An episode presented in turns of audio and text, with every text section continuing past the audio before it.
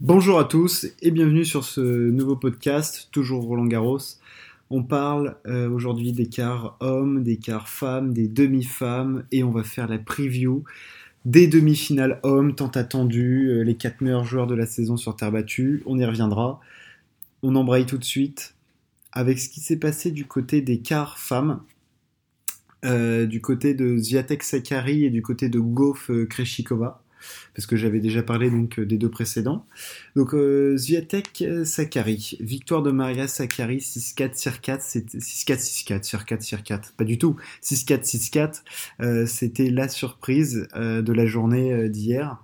Euh, victoire en 2-7 face à la tenante du titre. Euh, on, ne s'y attendait pas, on s'attendait à un match serré. On savait que Sakari, euh, la bodybuildeuse, jouait bien. Il faut aller regarder des images de Maria Sakari hein, pour se rendre compte du truc. Ah bah elle est carrée, c'est, un bodybuilder couplé avec un camionneur. Je pense que ses épaules bientôt elle pourra plus lever un bras. Hein. C'est, impressionnant la musculature de Sakari. On voit, voit qu'elle a bossé son physique. Ça, ça c'est clair. Euh, le fait est qu'elle a été énorme, sa carrière pendant tout le match, hyper agressive, sans surjouer, en étant calme, sereine, même au moment de conclure, elle mène 40-0, ça revient à 40-30, et elle termine euh, tranquille. Euh, non, franchement, elle a été parfaite pendant ce match. grosse performance face à Ziontek. Euh, apparemment, elle a été quand même globalement dépassée dans le match. Elle était peut-être un peu touchée. On l'a vu, elle est sortie euh, à la fin du premier set. Elle s'est fait strapper en haut de la cuisse. Alors, je sais pas si c'était l'adducteur ou l'aine. Euh, peut-être un ischio ou un quadriceps qui tirait un peu, mais on l'a, l'a pas trop reconnu, mais je pense que c'est aussi dû à la perf de Sakari qui fait un match absolument monumental sur le match. Hein. Enfin, je veux dire, il n'y a rien à dire. Hein. Sakari a été énorme. Donc, bravo à elle. Et du coup, elle affrontait celle qui gagnait le match entre Goff et Kreshikova. Euh, Coco Gauff, donc toujours euh, la petite américaine de 17 ans, euh, protégée de Patrick Moratoglou, qui affrontait du coup Kreshikova, ancienne joueuse de double, qui se met au simple. victoire de Kreshikova 7-6, 6-3. Alors là, dans ce match, c'est simple, hein, tout s'est joué dans le premier set. premier set, Cory Gauff mène 5-3, sert pour le, sert pour le set, a des balles de 7. Euh, Kreshikova revient à 5-5, euh, Coco fait des balles de 7 dans le tie-break, et c'est Kreshikova qui finit par l'emporter.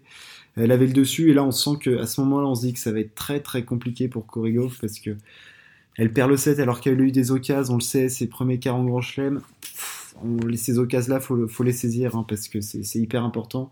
Et après, Kreshikova a déroulé son tennis, 6-3 dans le deuxième. Euh, bah, elle, a, perdu le fil et puis elle l'a jamais retrouvé. Euh, Corrigo, enfin là c'était le fil d'Ariane, elle s'est perdue dans le labyrinthe et puis, euh, puis on l'a pas retrouvée la pauvre. Bon, elle reviendra en quart, hein, que ce soit à Roland ou dans un autre grand chelem, on la reverra, ça c'est sûr. Je pense qu'elle devait, elle devait être un peu déçue de son match parce qu'il euh, y avait la place pour, pour passer face à Krishikova. Elle fait un meilleur premier set, elle est au-dessus. Donc forcément il y a de la déception. Mais déjà, elle fait un grand tournoi, euh, elle a battu les joueuses qu'elle devait battre. Là, peut-être qu'elle devait battre Kreshikova. Sur le papier, euh, c'était elle la favorite, mais on a vu que Kreshikova, avec son revers, c'est dingue ce qu'elle fait en revers. Hein. le nombre de contre-pieds, euh, de revers qu'elle place sur toutes ses adversaires, c'est impressionnant ce qu'elle fait avec ce coup. donc, bravo à elle. Elle a super bien géré l'événement, 2-7. elle n'a pas lâché dans le premier, elle embraye dans le deuxième. non, c'était propre ce qu'elle a fait.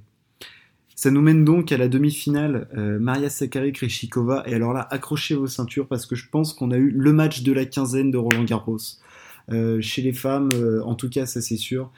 Trois heures de jeu, un combat hallucinant. Enfin, je veux dire, on ne pensait pas avoir un combat pareil entre ces deux joueuses.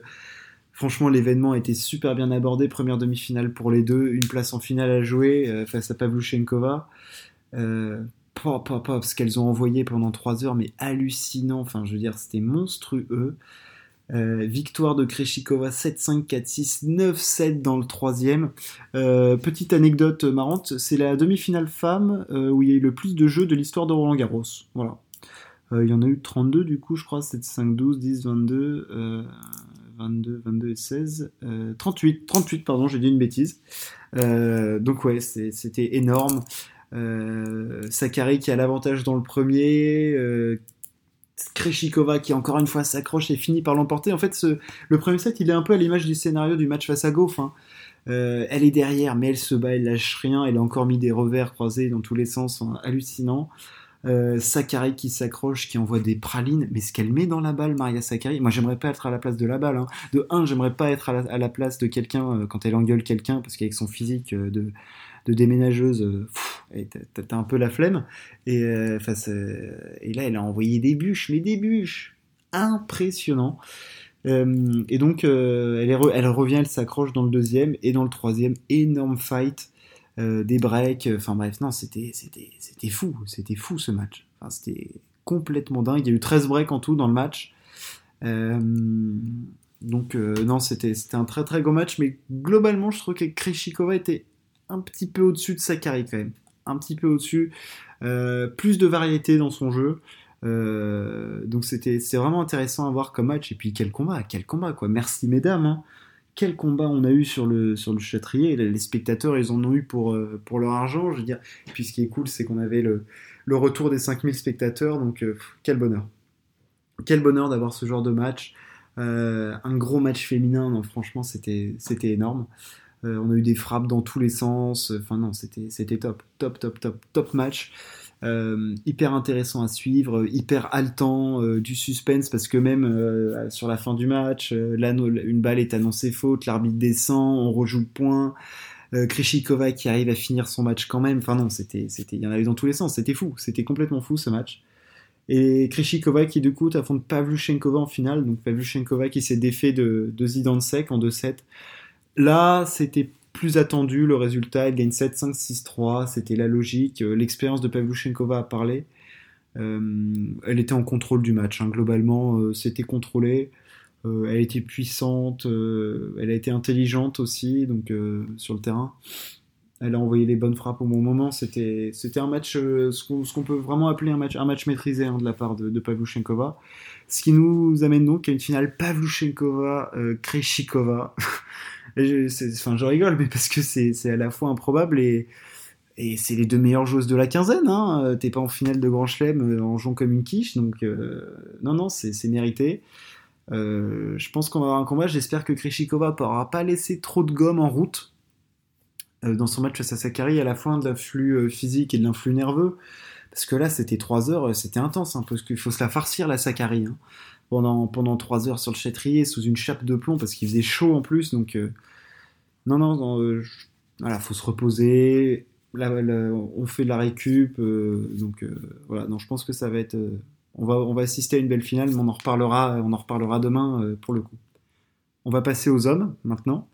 Avec la première demi-finale qui nous intéresse, c'était la première qui s'est jouée entre Nadal et Diego Schwartzmann. Donc, comme j'avais dit, il y avait déjà eu des matchs entre Nadal et Schwartzmann, qui s'étaient affrontés en, euh, en 2018, du coup, Schwartzmann avait pris un set, le match avait été interrompu, ça avait repris le, lendemain et Nadal avait déroulé. Et euh, du coup, l'année dernière, en demi-finale, euh, où Nadal avait gagné en 3-7, c'était long comme match, mais il était quand même globalement au-dessus. Euh, on se disait qu'avec le niveau que affichait euh, Diego Schwartzmann euh, depuis le début de la saison sur Terre, ça pouvait être un peu compliqué. Mais on a aussi vu que Nadal avait montré quelques failles. Attention, hein, quand on parle de failles avec Nadal sur terre battue, il faut rester très mesuré. Quelques petits sauts de concentration sur certains jeux de service où sa première passait moins bien, il pouvait faire quelques doubles fautes. voilà, il n'était pas, il a, il a pas écrasé tout le monde, même s'il avait tout le temps gagné en 3-7. Mais enfin, je veux dire, Nadal, il a eu telle marge sur terre battue que, c'est, on n'a même plus les mots. Enfin, je veux dire, c'est 107 matchs à Roland, c'est 105 victoires, c'est deux défaites. Enfin, je veux dire, ça n'a, aucun sens ce que fait Nadal sur cette surface. Ça n'a pas de sens. Euh, si on prend en plus en compte euh, les autres matchs en 3-7 gagnants, parce que oui, à l'époque, euh, les Masters 1000 se jouaient en 5-7, enfin les finales. Je, crois que c'est plus les Coupes Davis, je crois que c'est 133 matchs pour 131 victoires, enfin un truc aberrant comme ça. Enfin, c'est fou. De toute façon, les deux matchs qu'il a perdus, c'était à Roland. Hein, donc, euh, enfin, voilà, je leur dis, en 2009 euh, face à Soderling, en 2015 face à Djokovic, en 2016 c'est pas une défaite, il abandonne euh, au troisième tour parce qu'il était blessé au poignet. voilà, c'est donc Nadal c'est fou à Roland, donc là il a montré quelques petites faiblesses, donc on se dit mais de toute façon chaque année Roland Nadal c'est la même chose, on arrive on se dit ah est-ce que cette année ça va être plus compliqué? L'année dernière s'il était, enfin en octobre, quand il a gagné, il était, censé faire plus frais, donc il n'était pas censé y arriver. Euh, donc euh, bon, enfin c'était, euh, c'était fou. Encore une fois, il le gagnait. Et puis, non, là, il a été mis en danger par Diego, du coup, victoire en 4-7, 6-3, 4-6, 6-4, 6-0. premier set, il le domine franchement. 6-4, logique. deuxième set, énorme combat. Quel fight on a eu.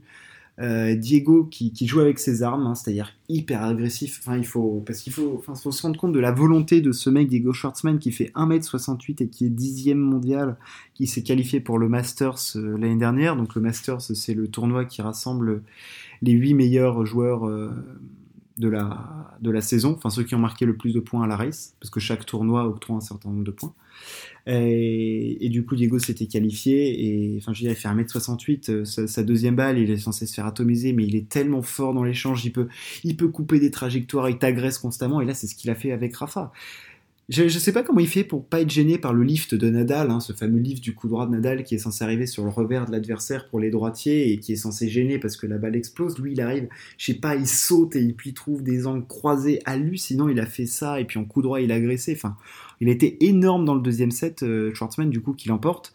Et même dans le troisième, hein, parce qu'il mène 4-3 dans le troisième, on sent il y a des petits points, voilà, mais Nadal, et puis après Nadal, enfin je veux dire, les 9 derniers jeux de Nadal, hein, parce que du coup de 4-3 à 6-0, il gagne les 9, les 9 derniers jeux, euh, il a envoyé des prunasses pendant tout euh, la fin du match, c'était monstrueux. Là on a retrouvé du Rafa qui fait peur. Je veux dire, s'il est sur cette lancée-là, sur sa demi, ça peut faire mal. Donc euh, voilà, il était soulagé. On a eu un combat, c'était pas très très long, hein, il y a eu deux heures et demie, mais euh, on l'a senti quand même un peu vaciller dans le deuxième et le troisième set. Donc euh, on va voir ce que ça a donné en demi. Ça va être intéressant, mais bon, voilà, c'est sa quatorzième demi-finale. Une fois qu'il est arrivé en demi, Nadal, il a jamais perdu Roland. Est-ce que ça va arriver cette année? Hein, on, on, va voir ce qui se passe. Rafa, du coup, qui affronte le vainqueur de Berrettini, Joko. Et c'est Joko qui s'impose en 4-7, encore un set perdu par Joko, 6-3, 6-2, 6-7, 7-5. les deux premiers sets sont en sens unique, 6-3, hein, 6-2, euh, il, est, monstrueux, Joko, retour, il contre parfaitement euh, l'axe de jeu de Berrettini, hein. c'était, attendu ce qu'allait faire Berrettini, service, coup droit, de l'agression et tout, et quand il y a 6-3, 6-2, et puis qu'on voit qu'il y a des balles de break dans le, dans le troisième, on se dit, ça va être compliqué, euh, pauvre public, en plus c'est le retour des spectateurs et tout, les 9000, machin, euh, et, non, il se bat dans le tie-break. En plus, dans le tie-break, enfin, je veux dire, il y a 5-4 Joko, 2 services Joko. Et Berrettini qui s'arrache pour enlever le tie-break. Donc, ça, c'est énorme. Euh, énormissime. Et euh, malheureusement, là, petit disclaimer, le public est obligé de se barrer parce que oui, on a un magnifique couvre-feu à 23h parce que c'est bien connu, le Covid. Ben voilà. Enfin bref, 23h, c'est méga dangereux. Donc, bon, c'est terrible. Euh, les gens ont essayé de faire de la résistance, hein, essayé de se barrer le plus tard possible, mais moi ils ont quand même été mis dehors. Euh, c'était, enfin, les images sont terribles, quoi. Enfin, je veux dire, c'est pas une bonne com pour notre tournoi. Après, c'est la loi, c'est la loi, mais bon, est-ce que c'était vraiment nécessaire 5000 euh, pélos testés, machin Bon, bref, on va pas revenir dessus. Hein. Il y a plein d'articles qui ont été faits. J'ai déjà râlé sur la programmation. Je vais pas le faire, je vais pas le refaire encore une fois. Enfin bref, voilà. Du coup, ils ont fini leur match dans une tension folle euh, où ils étaient euh, sans public. Enfin, je veux dire, tes quarts de finale de, Roland Garros, sans public, ça. Enfin, faut se motiver alors qu'il y en avait, c'était cool, il y avait de l'ambiance. Surtout qu'en plus, ça commençait à être accroché parce que Berrettini, il gagne le, il gagne le troisième, puis là il est sur sa lancée, il commence à envoyer des pruneaux en coup droit. Enfin, le coup droit de Berrettini, c'est waouh, pop, pop, pop, pop, pop, pop, pop, ce qu'il fait avec, hein. ça c'est hallucinant. L'angle le, service coup droit de Berrettini, c'est monstrueux. Et et donc, euh, du coup, ouais, mais Joko qui s'en sort, il finit par conclure 7-5 euh, et il pousse un cri rageur. Enfin, on sentait qu'il y avait de la tension. Il hein. faut écouter le cri que fait Djokovic à la fin de son match. On sentait que c'était tendu parce qu'il voulait, je pense qu'il était tard, on était quasiment minuit. Je pense qu'il voulait pas s'embarquer dans des, euh, dans des trucs. donc, il voulait pas s'embarquer dans un combat hyper long, compliqué et tout ça. Donc, il a, il a vraiment expulsé le toute, euh, toute, euh, toute sa tension et c'était voilà, je pense qu'il était libéré de pouvoir finir ce match-là. Euh, j'ai été surpris quand même par Berrettini, je trouve qu'il a bien tenu en revers hein. Face à Djokovic, la diagonale revers. On avait peur parce qu'on sait que c'est un peu le point faible de Berrettini et c'est l'énorme point fort de Djoko, mais il l'a bien tenu. il, a, il a agressé, hein. de toute façon, il fait quand même 55 coups gagnants face à Djokovic, hein. donc ça veut dire qu'il il a envoyé du bois pépère. Donc euh, non, euh, très bon match de Berrettini. Euh, c'était un bon match dans les deux derniers sets, beau combat, ça fait 3h30 de match à peu près. Donc c'était intéressant comme match, c'était vraiment sympa à voir. Et, et, du coup, on a la demi-finale tant attendue, Nadal-Joko. Ça va être leur neuvième affrontement. On en parle maintenant.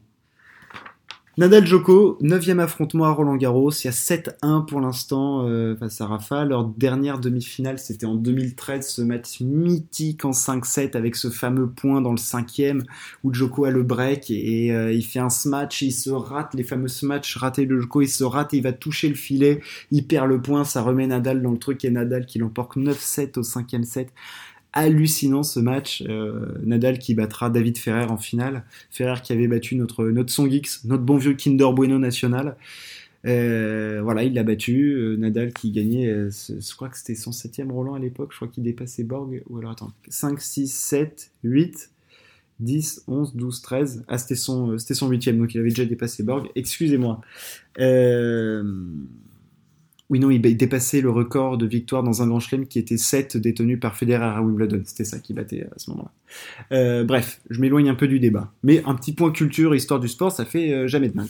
Euh, donc Nadal Djoko, 9e affrontement, il y a 8 mois il y a eu le match, la finale, on sait, Nadal a roulé sur Djokovic 6-0, 6-2, 7-5 alors qu'on s'y attendait pas du tout.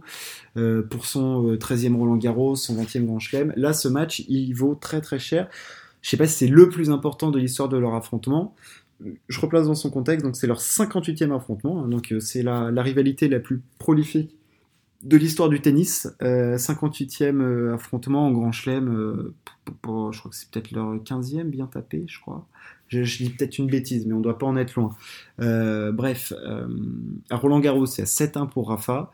Euh, il l'a battu du coup en finale en 2012, en 2014 et en, et en 2020. Et puis après, il y a eu des demi en 2006, 2007, 2013. voilà, c'est ça. Et puis le match que Joko a gagné, c'était en 2015 face à Rafa. Donc c'était euh, Prime Joko face à un Rafa un petit peu diminué. Mais c'est quand même une victoire en 3-7 face à Rafa.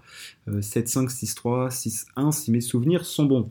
Euh, là, qu'est-ce qu'on attend de ce match? Ben, on attend le, on attend, on attend déjà, on attend un gros combat parce que c'est vrai que ces derniers temps en Grand Chelem, Nadal et Djoko, ils nous ont pas offert des immenses combats. On a vu des bons matchs hein, parce que c'est toujours de matchs de qualité, de toute façon, ces deux-là. Mais là, on veut un combat, on veut un fight énorme. Euh, c'est un match qui vaut très très cher. Le 21e pour Nadal, record de Grand Chelem, si jamais il gagne Roland. Djoko 19e, euh, deuxième Roland. Enfin bref, il y a des enjeux comme d'hab hallucinants. quelles sont les clés du match? Euh, Joko, il nous a pas montré un niveau de jeu moyen énorme, et pourtant il est ennemi. Mais enfin, voilà, il, perd 2-7 face à Moussetti, il a une petite déconcentration face à Berrettini, après il se fait accrocher. Euh, euh, qu'est-ce qui lui pose problème en ce moment, Joko? En. Il est tellement parfait techniquement qu'on trouve rien à redire, hein, mais la, clé, je pense que ça va être toujours son agression avec son revers et cette capacité à accélérer long de ligne et à euh, tenir l'échange face à Rafa. Je pense que il s'était planté tactiquement euh, en 2020 en tentant des amortis euh, partout et Nadal dans le petit jeu l'avait dominé. Là, il tombera pas dans ce panneau. voilà, sa capacité avec son revers à, agresser Rafa et à ouvrir long ligne comme il, sait si bien le faire, et puis le revers long de ligne de, enfin, je veux dire, il faut le mettre dans un musée, le revers long de ligne de Djokovic, tellement c'est beau. Donc voilà, et puis pour Rafa, bah, euh, qualité de service pour Rafa, ça va être très très important parce qu'on l'a vu au service, il pouvait avoir euh, quelques petits soucis. Euh, donc là, ça va être important pour lui de, voilà, de limiter ses doubles, de bien passer ses premières secondes comme il sait faire sur terre battue, ce fameux tennis pourcentage qui est vachement important sur terre et qui maîtrise à la perfection. Puis pour Rafa, l'agression, mettre en route son coup droit, son coup droit long de ligne. Et je pense qu'en vrai, c'est, sur terre battue, de toute façon, c'est plus Rafa qui a les clés. Enfin, je veux dire, il est clairement favori du match. Euh, comment ne pas miser contre Rafa? Comment ne pas dire que Nadal est favori sur ce match? Il est favori. Euh, voilà, moi je veux bien une petite victoire de Rafa en 4-7. Après, je ne suis pas là pour pronostiquer ou pour. Voilà, mais euh, je vois bien une victoire de Rafa en 4-7. voilà, tranquille. Enfin, non, pas tranquille, mais combat 4-7. accroché évidemment, mais, Rafa quand même qui passe parce que parce que c'est Nadal à Roland quoi, merde. Enfin, je veux dire, au bout d'un moment, il faut c'est des banalités, mais c'est comme ça aussi. C'est tellement hallucinant ce qu'on vit. Il faut tellement profiter de, cette époque. Et puis des jeunes qui arrivent, on va en parler euh, juste après. Euh, voilà, Nadal, euh, enfoncer Djokovic revers, ouvrir coup droit, tenir en revers. Il est, le revers Nadal est bien en place. Non, ouais, ça, va être ça. Hein. De toute façon, il faut qu'il. Et puis pour Djoko, arriver à bien tenir sa ligne comme il veut le faire et comme il sait le faire. S'il tient sa ligne avec son revers, il peut avoir une chance. S'il se fait enfoncer par Rafa, je pense que ce sera, sera trop dur. La deuxième demi, du coup, Euh, la relève, et oui, je n'ai pas dit, mais pour moi, on a les quatre meilleurs joueurs de la saison sur terre battue, avec Tsitsipas qui gagne Monte-Carlo, Zverev qui gagne Madrid, euh, Nadal qui gagne Rome, Djoko bon, qui gagne le 250 de Belgrade, certes, mais qui fait des gros matchs en finale à Rome et en demi face à Tsitsipas. Euh, donc non, c'est les quatre meilleurs joueurs. Clairement, on pouvait pas rêver meilleure demi-finale. Enfin là, je veux dire les affiches. Si vous avez vos billets pour le Châtrier, vous avez de la chance. Hein vous avez du bol. Et qu'est-ce que je veux dire? Du coup, Zverev Tsitsipas. Euh, très cool duel de next gen, franchement. Euh, Tsitsipas euh, énorme depuis le début du tournoi. Zverev surpuissant, je trouve, depuis le début du tournoi. Il m'hallucine de puissance, euh, Zverev, honnêtement. Il m'hallucine de puissance. Que ce soit au service, en coup droit, en revers. Enfin, c'est waouh il m'hallucine. Et, Tsitsipas, il, est hallucinant aussi en termes de variété, de, de ce qu'il peut proposer. Ça va être intéressant parce que euh, disons que Zverev entre guillemets un style de jeu un peu plus stéréotypé. Voilà, il est de fond de cours avec des grandes frappes, ses grandes préparations en revers et en coup droit. Et ses Tsitsipas, ça va être l'attaquant magnifique avec son revers à une main, euh, ses petites amorties, ses coups liftés, euh, ses, variations. Il y aura peut-être même deux trois services volés par-ci par-là. Enfin, je veux dire, euh, ça, va être, très très cool à voir ce match. Je pense que ça peut être, honnêtement, hein, on a deux demi-finales qui peuvent être énormes. Euh, la première, donc ce sera Zverev Tsitsipas, ça, peut être deux matchs monumentaux. On peut avoir deux monuments du tennis demain. Et euh, Zverev Tsitsipas, du coup, les clés du match, service de Zverev, ça va être hyper important. Encore plus important que le service de Nadal. On sait Zverev, il peut avoir des trous au service s'il commence à faire 15-20 doubles fautes dans le match, parce que je pense que le match va durer attention, attention à pas trop donner parce que Tsitsipas, il est tellement en confiance qu'il va saisir les occasions. Donc ça, c'est le premier truc. Euh, le coup droit de Zverev sur le coup droit de Tsitsipas. Je pense que ça peut être une diagonale qui peut être très très importante parce que je pense que c'est la faiblesse de Zverev, son coup droit, on le sait. Euh, et Tsitsipas arrive à trouver des angles courts avec son coup droit. Là, on a notamment vu face à Medvedev où il arrivait à couper les trajectoires et avec un coup de poignet absolument magnifique. Et puis il est tellement lifté son coup droit que s'il arrive à bien embarquer Zverev, là, et après l'ouverture avec son revers pour attaquer plein revers, ça peut vraiment être très intéressant. Et euh, donc ça, c'est une première clé, le coup droit de Zverev sur le coup droit de Tsitsipas. Je pense que ça peut être euh, hyper important. Et euh, la diagonale des revers qui est plutôt sur le papier à l'avantage de Zverev. Hein. il est plus puissant, il est plus régulier, il peut, je trouve qu'il peut faire des trucs hallucinants avec son verre euh, Zverev. Euh, on l'a notamment vu euh, face à des matchs face à Djokovic où il a été monstrueux.